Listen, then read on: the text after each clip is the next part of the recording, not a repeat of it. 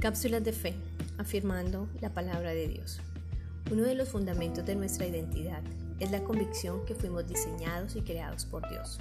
Él nos creó a su imagen y semejanza y nos diseñó con la capacidad de pensar, sentir y tomar decisiones.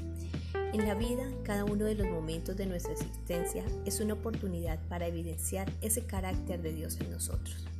Pero cada vez que nos enfrentamos con momentos difíciles, nos vemos expuestos al quebrantamiento emocional y la desesperanza.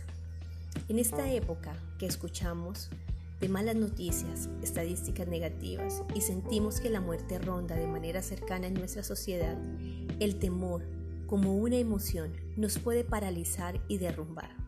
Por lo tanto, debemos aprender a manejar la emoción del temor. El Salmo 42, versículo 11, nos invita a reflexionar en dos razones fundamentales y formas para vencer el temor. Primeramente, el salmista se cuestiona a sí mismo sobre sus motivos y razones de ese temor.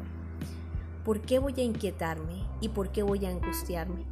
¿Será que son justificados esos miedos y temores en nosotros? Debemos conocernos a nosotros mismos.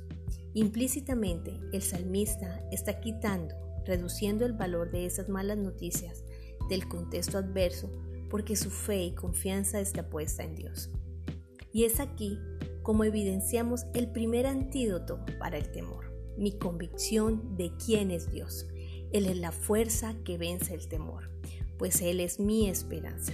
Igualmente, el otro antídoto contra el temor es la alabanza.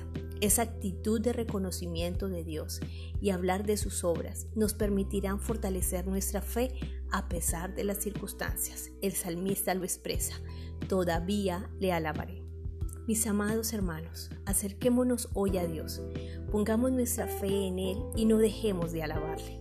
Que nuestra boca esté llena de bendición, alabanza, gratitud, palabras de confianza y así Dejemos a un lado la queja y la desesperanza.